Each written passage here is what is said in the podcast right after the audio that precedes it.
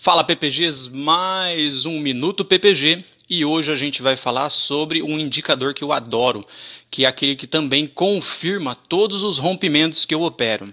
Né? Se você não acompanhou, dá uma olhadinha nos minutos PPGs anteriores, a gente falou sobre suportes e resistências e lá tem os rompimentos que a gente também tá, a gente deu uma meio que uma uma comentada o que, que são rompimentos, né? E eu tenho aqueles rompimentos que são verdadeiros e os rompimentos falsos. Como que eu consigo me proteger desse tipo de informação? Através de um indicador que eu uso que se chama volume financeiro, tá certo? O volume financeiro ele nada mais é do que ele mostra a intenção de compradores ou vendedores daquele tipo de movimento, tá certo? E uma dica que eu deixo para vocês é o que? Para eu saber se aquele volume realmente é efetivo, eu gosto de colocar uma média móvel dentro do volume. Ou seja, eu uso uma média móvel de 20 períodos dentro do indicador, não no, no, no, gráfico. Eu uso no indicador.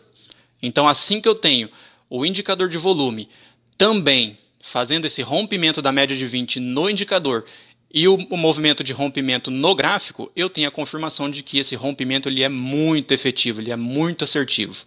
Então, para esse tipo de rompimento, eu gosto de usar o volume financeiro rompendo a média de 20 dentro do indicador de volume.